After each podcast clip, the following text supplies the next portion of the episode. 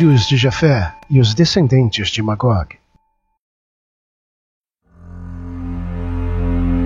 A Bíblia fala de muitos povos, mas sua atenção principal é focada sempre em Israel, tanto no sentido físico quanto espiritual. E mesmo quando encontramos informações a respeito de outras nações, Israel continua incluído. Isso é claro pelo fato da maior parte das profecias terem relação com ele, mesmo que indiretamente. Portanto, nessa ótica, Israel seria o relógio do mundo em relação às profecias bíblicas.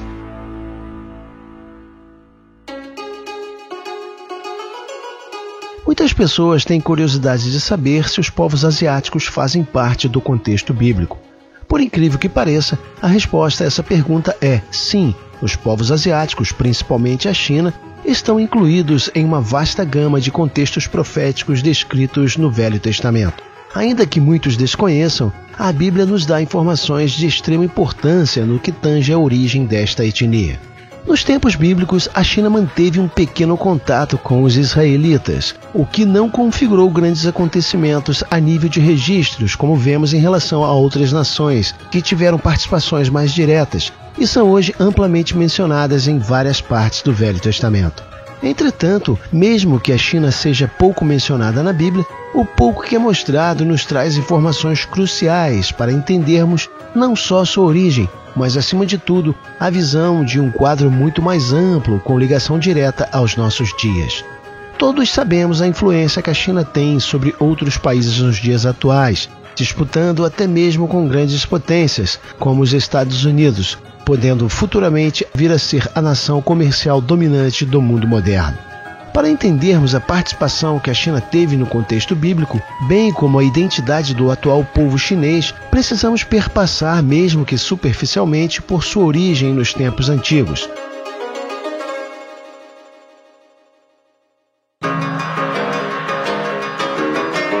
Atualmente, os chineses compreendem um grupo bem pequeno comparado à sua antiga etnia original sendo que a dinastia Han representa mais de 90% da população que vive atualmente na China.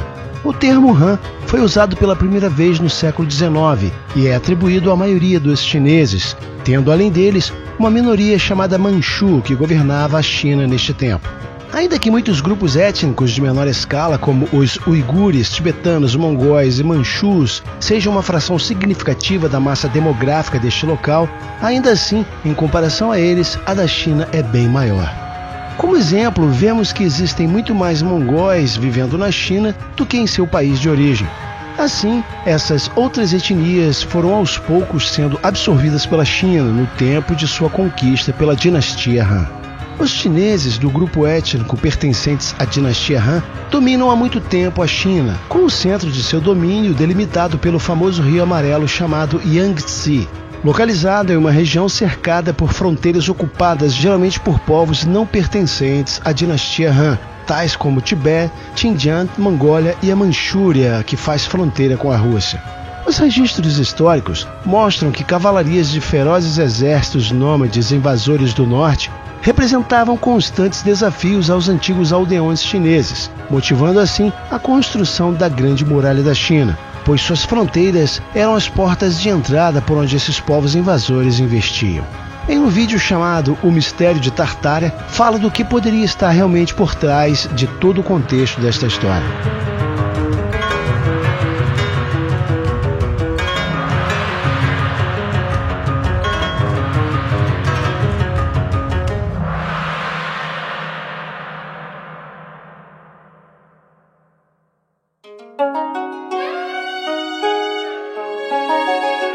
Quando a dinastia Han se mantinha forte, a segurança da região ficava equilibrada, mas quando se enfraquecia, perdia o controle das regiões já conquistadas, como na famosa invasão feita por Gengis Khan em 1200 d.C.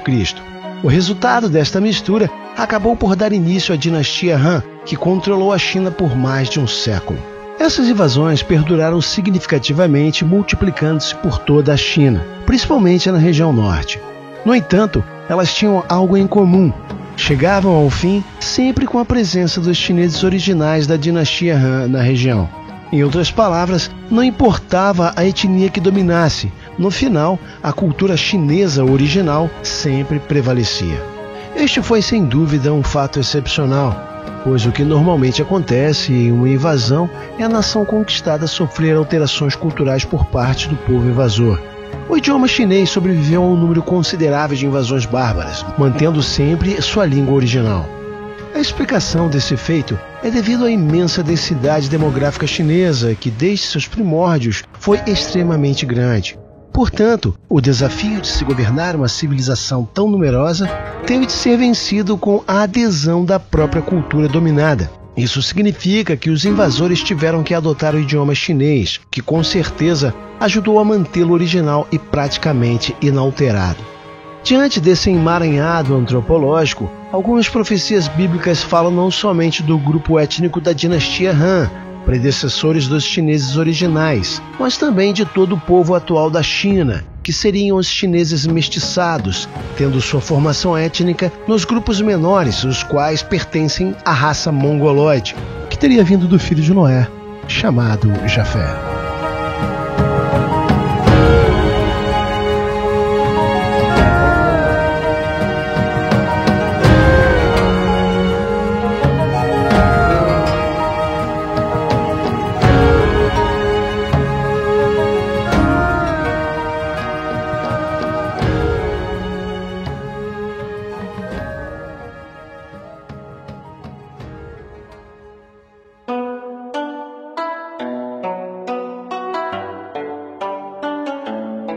Pesquisadores criacionistas como o célebre Herbert Armstrong, entre outros, apresentaram a tese de que o filho de Noé, Jafé, teria se casado com uma mulher da raça amarela, passando assim a ser pai de todo o povo mongoloide, etnia proveniente das regiões da Ásia Setentrional, Central e Sudeste, tendo sua maior concentração na Ásia Oriental.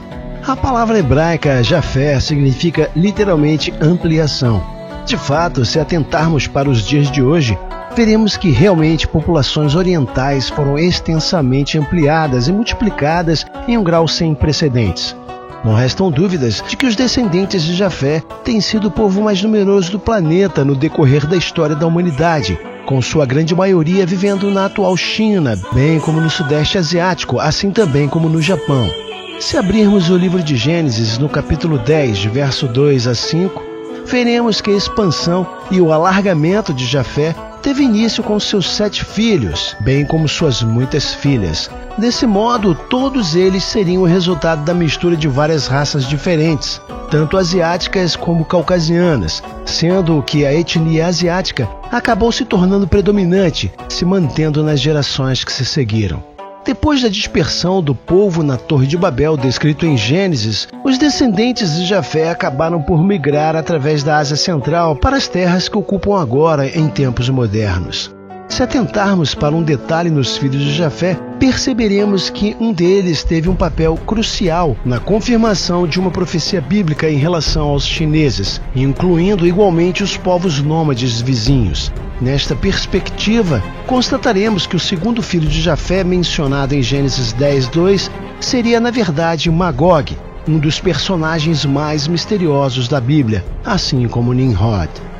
Embora nem todos os descendentes de Jafé estejam ligados às regiões anexas, todos poderiam ser definidos a partir de uma perspectiva israelita como tendo vindo do outro lado do mar, assim como mostrado no livro Povos Marítimos, no verso 5. Um interessante mapa mundi babilônico dos séculos 7 e 8 nos apresenta uma incrível ilustração mostrando que havia uma infinidade de povos nos arredores do que era conhecido neste tempo como civilizações do além-mar. Dessa forma, muitos nomes podem ser identificados entre os povos desta região no citado período, ou seja, na Ásia Menor, os quais podemos citar Magog, Tubal, Meshech, Tiras, Tagarmá ou Ilhas Jônicas, bem como Chipre, que seria equivalente a Eliseu e Quitim. O curioso é que, se procurarmos nas páginas do Velho Testamento, não encontraremos quase nada sobre Magog. Da mesma forma como Nimrod, Magog é cercado de incógnitas e mistérios.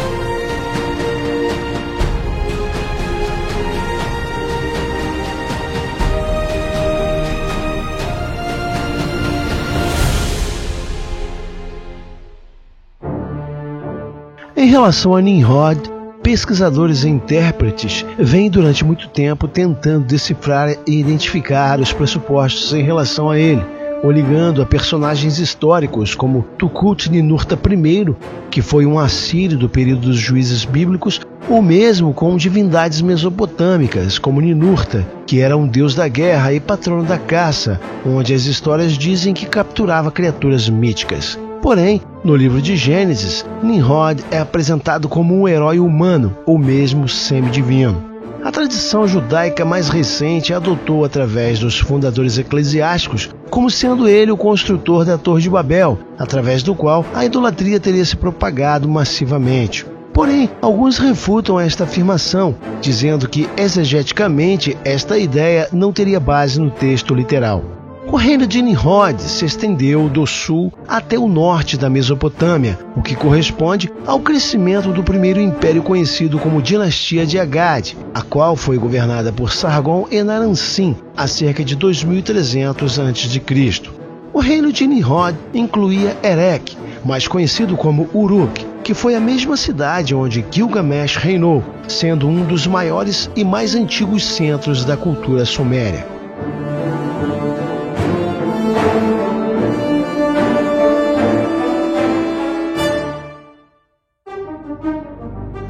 Para onde teria ido Magog, visto que a Bíblia não nos responde a essa questão? A explicação para isso é que, como os descendentes de Magog haviam migrado para uma área ampla e independente das civilizações que ainda estavam em desenvolvimento na Mesopotâmia, nenhum de seus filhos ou descendente foi listado e, consequentemente, não são mencionados na Bíblia. Essa página em branco da história se deu pelo fato deles terem ido para as terras conhecidas como Além-Mar, ou seja, a atual e conhecida Ásia. Para nossa alegria, o antigo historiador Joséfo deixou pistas de onde exatamente os descendentes de Magog teriam ido e se fixado depois desta migração.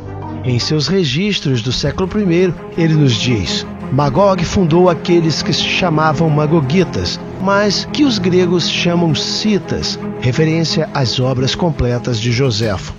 No livro de Ezequiel, no capítulo 38, encontramos uma profecia onde esse imenso território nos é apresentado como sendo o norte da Eurásia, local onde realmente os citas viviam. Se desejar saber mais sobre os citas, sugiro que assista a outro vídeo do canal chamado Raízes Antropológicas Nephilims na Europa, Gog e Magog. Essa era uma região que se alargava das estepes da Rússia até o leste, chegando finalmente à moderna China, assim como também na atual Mongólia. Toda essa região nos é apresentada biblicamente como sendo a região de Magog. Esse é o motivo da história convencional se confundir em relação a Magog. Perceba o que a Wikipédia diz quando você pergunta quem ou o que seria Magog. Gog e Magog aparecem no livro de Gênesis, Ezequiel, Apocalipse e também no Alcorão. São muitas vezes apresentados como sendo o nome de um príncipe ou de um líder ou ainda de um povo que habitava uma região denominada Mesec e Tubal. Eles também aparecem na mitologia e no folclore, referência Wikipédia. Como percebemos nesta referência, a história convencional desconhece quase que completamente quem foi Magog. Porém, a Bíblia nos dá um resumo de quem ele realmente foi. Diferentemente dos caucasoides e mongoloides, os citas, assim chamados pelos gregos, ocupavam grande parte da terra de Magog, sendo listados como nações e povos muito numerosos. Depois de um vasto período de ocupação, esta etnia acabou se definindo como mongóis e turcos. Curiosamente, o nome mongol é derivado do nome Magog. Podemos confirmar isso com o fato de a base das antigas histórias desta região terem sido formadas por um acúmulo de aculturações relacionadas tanto a turcos quanto a mongóis, atrelados aos embates na disputa de domínio de toda essa região. Os registros históricos nos mostram uma infinidade de tribos diferentes, além dos turcos e mongóis, lutando igualmente pela hegemonia local. Toda vez que uma dessas tribos crescia o suficiente para um embate, tornava-se a etnia dominante. Como exemplo, temos os hunos, que, por se igualarem tanto aos mongóis quanto aos turcos em força, acabaram também disputando o domínio das terras de Magog. O objetivo era sempre o mesmo: conquistar territórios excedentes aos que já possuíam, para assim ampliar ainda mais seus reinos. No geral, essas disputas eram quase sempre equilibradas em relação à força bélica que cada um deles possuía. Assim, todos os conflitos ocorridos entre essas tribos acabou por gerar inevitáveis misturas culturais, tanto quanto genéticas, com os povos da Ásia Central, pois mesmo com a intensa guarda de suas fronteiras, a definição de uma identidade étnica sem mistura não aconteceu. Hoje, a terra que a Bíblia chama de Magog está localizada a oeste da Rússia. Um dos maiores problemas com relação à história antiga e original de Magog e todos os seus descendentes se dá pelo fato de, infelizmente, tanto os turcos quanto os mongóis não terem desenvolvido uma linguagem escrita antes do contato que tiveram com as civilizações chinesa e persa. Isso significa que seu passado inalterado antes dessas conquistas poderia conter informações de imenso valor histórico para uma melhor compreensão de toda a sua diversidade cultural. Porém, mesmo que sua história esteja incompleta, não podemos negar a importância que eles têm em relação a uma melhor compreensão de todo o quadro profético referente a eles na Bíblia. No livro de Ezequiel, no capítulo 38, por exemplo, há uma profecia que fala sobre a terra de Magog e de todos os seus parentes distantes, que seriam russos e chineses. Uma das tribos mongóis que tinham um relacionamento bem próximo com a China foi uma tribo chamada Khitan, povo esse que foi responsável justamente pelo nome China. Na Bíblia, a China é chamada Chitim, no livro de Isaías, no capítulo 23, versículo 1, temos uma narrativa que apresenta este local como sendo a terra de Quitim. Então, a que nação moderna este nome na Bíblia estaria se referindo? Para surpresa de muitos, creio eu, a Quitim de Isaías se refere diretamente à ilha de Chipre, mas também à China moderna. Isso porque foram justamente os descendentes dos chineses que povoaram a ilha de Chipre, dando-lhe posteriormente um nome similar ao seu, China-Chipre. Podemos, além da Bíblia, confirmar alguns nomes dos descendentes de Jafé através dos registros deixados pelo historiador Joséfo, como as famílias de Gomer, Tubal e Togarma, que se estabeleceram inicialmente no sul da Europa antes de migrarem para o leste da Ásia. Kitim era então uma dessas famílias que originalmente se estabeleceu em terras e possessões a oeste da Mesopotâmia, antes de se mudarem definitivamente para o Extremo Oriente. No livro de Gênesis, capítulo 10, verso 4, temos uma lista dos filhos da quarta geração de Jafé, que seriam os filhos de Javã. Foram eles Eliseu, Tarsis, Kitim e Dodanim. Dessa forma, Kitim seria a etnia contida na profecia de Isaías, citada como Chitim. No verso 5 é mencionado que esses tais filhos de Javã se estabeleceram em ilhas e costas. Isso teria ocorrido logo após a dispersão que houve na confusão das línguas da Torre de Babel, quando os filhos de Javã migraram para o norte do Mediterrâneo. Dessa forma, essas tribos deram seus nomes a várias dessas cidades e ilhas, como a já citada Chipre.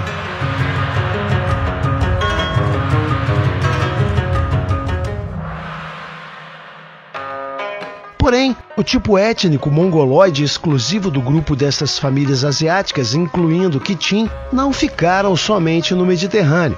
Ao contrário disso, muitas dessas famílias, através de inúmeras gerações, migraram para o leste da Ásia a partir de Chipre, lugar onde são encontrados ainda hoje. Percebemos que os descendentes dos filhos de Javan, ou seja, Kitim, vieram para a Ásia tempos depois, quando muitos de seus ancestrais já haviam se estabelecido por lá. Após essa migração, a tribo de Kitim finalmente aparece no norte da China e da Mongólia no século IV Cristo, já com o nome modificado para Khitan. A partir do século X, então, o povo Khitan conseguiu formar uma dinastia que dominou os povos locais, incluindo os chineses modernos da região norte da atual China. Vemos assim que os Khitans controlavam a rota do comércio da China através da Ásia em direção à Europa, o que fez com que ela passasse a se chamar Katai, em homenagem aos Khitans. Essa designação nominal foi usada pela primeira vez na região norte do país, sendo mais tarde usada em toda a China. O fato muito intrigante é que os russos modernos ainda chamam a China de Katai.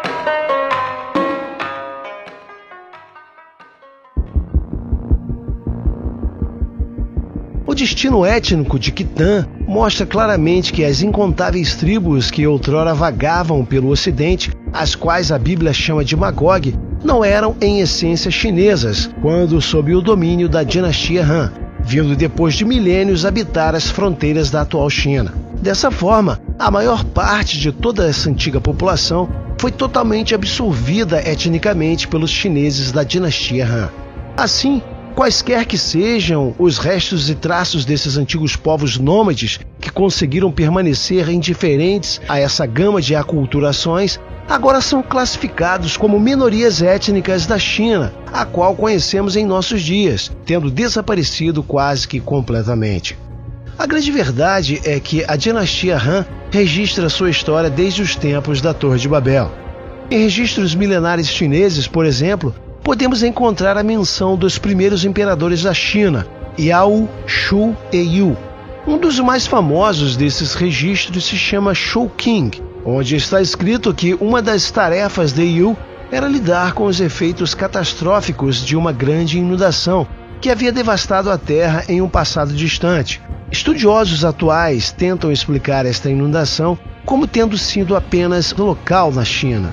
Porém, o relato bíblico nos mostra que realmente houve um dilúvio global. No tempo de Yu, um novo líder, por nome Shun, passou a dominar, tomando o poder local. De acordo com outro manuscrito chinês igualmente antigo chamado A História Registrada no Bambu, o líder Shun é descrito como tendo sido negro. Obviamente que isso nos dá a entender que ele não era chinês. Sua mãe era chamada Rainha Mãe do Oeste, uma forte indicação de que sua linhagem pode de fato ter sido estrangeira. No Shu King, o nome do pai de Shun está grafado como Kosu. Segundo a história mundial escrita pelo pesquisador Herman Howard, Shun não seria outro senão o próprio Nimrod, descrito na Bíblia.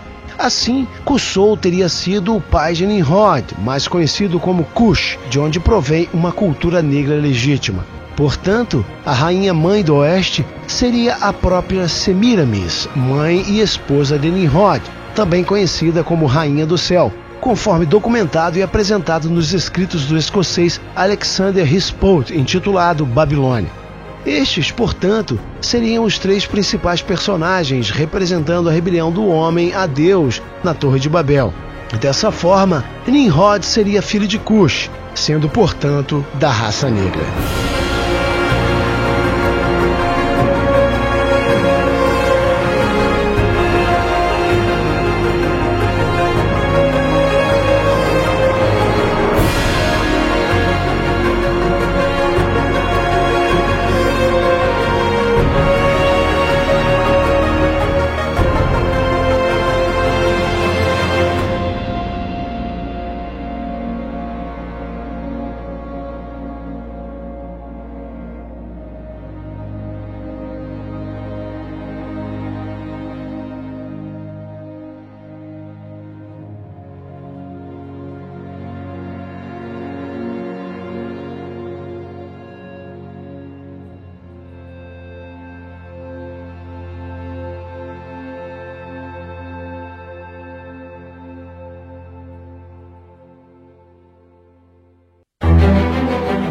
Bíblia descreve Nimrod como um poderoso líder rebelde que fez com que os povos se revoltassem contra Deus logo após o dilúvio, reunindo diferentes raças para construir a Torre de Babel, na tentativa de centralizar seu poder e se precaver de uma outra possível inundação. Após ele ter sido interrompido por Deus na confusão das línguas, os diferentes idiomas que passaram a existir se espalharam por toda a terra, criando assim diversas nações. Os registros chineses mostram que Yu se tornou o governante seguinte, tendo sido o primeiro herói da China, dando início a uma poderosa dinastia.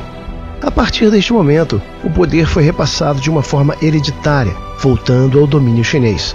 Isso mostra que os chineses deixaram a área da Torre de Babel logo após a confusão das línguas, se libertando definitivamente do domínio de Nimrod. Sob o comando de seus novos líderes, os chineses acabaram migrando para sua atual localidade, a qual conhecemos por China.